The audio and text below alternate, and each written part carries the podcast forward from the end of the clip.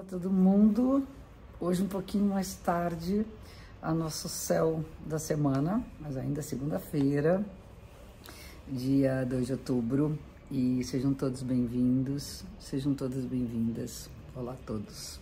Olá a todas. E começando a análise dessa nossa semana que entrou hoje. E essa semana, surpreendentemente, nós temos poucos aspectos exatos no céu, a não ser um mais para o meio da semana, que eu falarei daqui a pouco. Então, a nossa análise vai ser baseada na, no céu que é marcado pela fase da lua e as conexões que essa lua, essa lua, na verdade, essa lua crescente faz com o resto dos planetas. Né? Então, pensando um pouquinho aqui com vocês, só um pouquinho de técnica, a fase da lua é uma conexão é, angular, é um ângulo formado entre o Sol e a Lua no momento das mudanças de fase. E a gente teve no dia é, 2 de outubro é, a Lua nova, a, desculpa, a Lua crescente. Nós estamos com a Lua crescente e essa Lua crescente se dá com o Sol no signo de Libra. Bem-vindos os librianos, feliz ano novo para quem faz aniversário nessa semana e a Lua no signo de Capricórnio. Né? Então, é a relação entre esses dois signos e essa fase que nós vamos estudar é as conexões que esses dois planetas fazem com um outro planeta que é Júpiter. Então vamos lá. Nós temos na, na fase da Lua crescente, nós temos um ângulo de 90 graus entre o Sol e a Lua. Né? Então a Lua andou, saiu da Lua nova, ela andou 90 graus, formando um ângulo chamado tenso por causa da mudança de fase, assim como muda uma estação.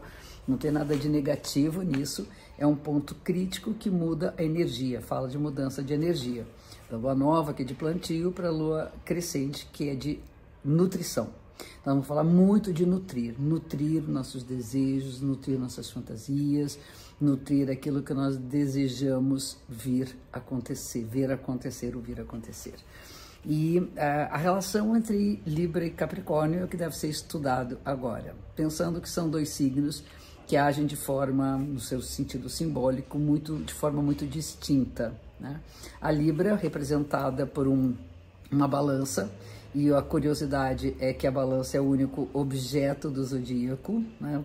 Os outros, por exemplo, tem a flecha do Sagitário, enfim, mas o objeto puro é a Libra, é a balança. E a balança é aquela de dois pratos, né? aquela balança do peixeiro, de, né? aquela que tem um prato só, e que significa um instrumento de pesos e medidas. Então, o que você pesa de um lado, você tem que compensar do outro e olhar os dois lados da balança. Isso significa a busca nossa por um equilíbrio, equilibrar nossa alma, equilibrar nossa mente, equilibrar nosso espírito. Então, a proposta durante esse período de passagem do Sol na Libra é para que a gente busque a nossa harmonia, que a gente viva com harmonia, pensando inclusive que o planeta que tem a ver com Libra é Vênus, a gente chama de regente de Libra, que é a deusa do amor, da beleza, da arte, né, do, da estética e da ética. E durante esse período, agora inclusive durante essa semana, a Vênus se encontra em Libra junto com o Sol, fortalecendo essa, esse impulso nosso que nós devemos cultivar de harmonia, de beleza, de estética e de ética. Né? Então, esse é um primeiro ponto. Então, esse equilíbrio, ele não é alcançado sem esforço e sem trabalho. Não é simplesmente mágico que a gente vai conseguir o equilíbrio. Por que isso? Por que eu estou falando isso? Porque Lua no Capricórnio, Capricórnio, representado por uma cabra, cabra montanhesa, que fica subindo a piramba sem despencar. Algumas até despencam, mas a grande maioria consegue ficar lá. E é interessante que a cabra montanhesa, ela tem um, a cabra mesmo, o animal, ela tem um centro de gravidade incrível, né? por isso ela fica equilibrada ali, tem sentido do equilíbrio também. E uh, nas patas da, da cabra tem umas garras semelhantes às, às botas dos alpinistas.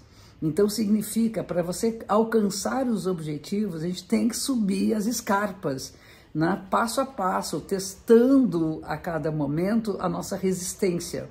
Então a ideia, o equilíbrio e resistência são os nossos aliados durante esse período. Por isso falo muito de trabalhar os nossos desejos, alimentar, lua crescente, aquilo que nós podemos fazer, né? esse é o nosso alimento, nosso compromisso, a nossa responsabilidade para que a gente alcance essa harmonia, essa ética e essa estética. Né? Nada que não seja com esforço.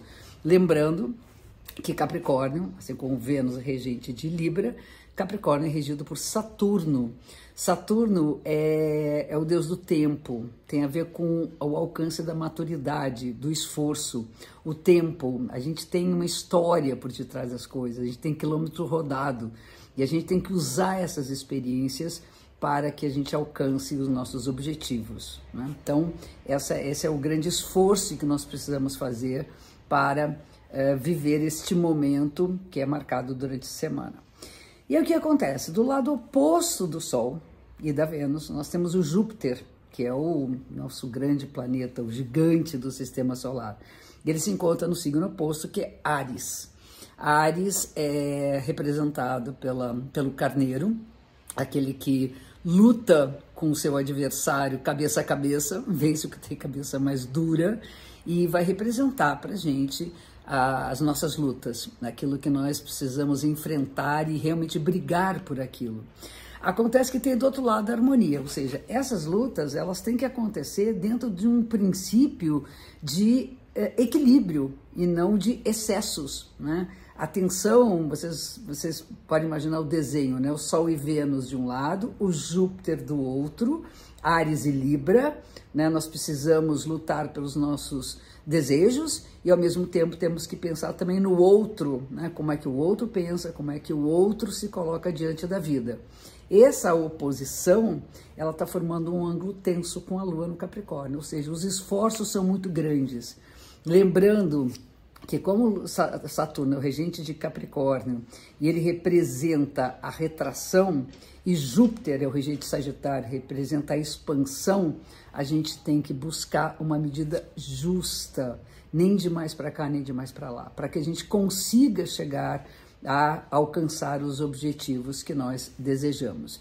Então, tem uma tensão, a semana é marcada por uma tensão e não tem nenhum outro aspecto, vamos dizer, exato para compensar, a não ser, como eu falei no início, no meio da semana a gente vai ter um aspecto harmonioso, favorável entre Mercúrio e Plutão.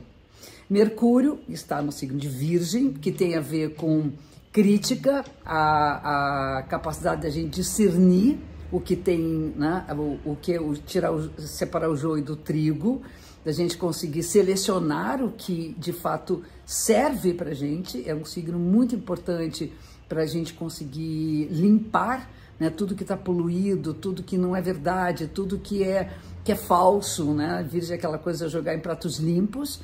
E o aspecto com Plutão, o Plutão é o senhor é, o, o, Plutão é o senhor das profundezas. Então, entendendo que a comunicação transparente, a comunicação clara e profunda, ela é capaz de transformar a realidade à nossa volta. Então é importante que a gente discuta as coisas que a gente pensa, que a gente quer trocar com as pessoas, que nós queremos, uh, vamos dizer, encontrar uma sintonia para transformar, para mudar a realidade à nossa volta. Então, que a gente saiba se comunicar bem, que a gente saiba usar a, a mente como forma de discernimento, com responsabilidade e com clareza e transparência, ok?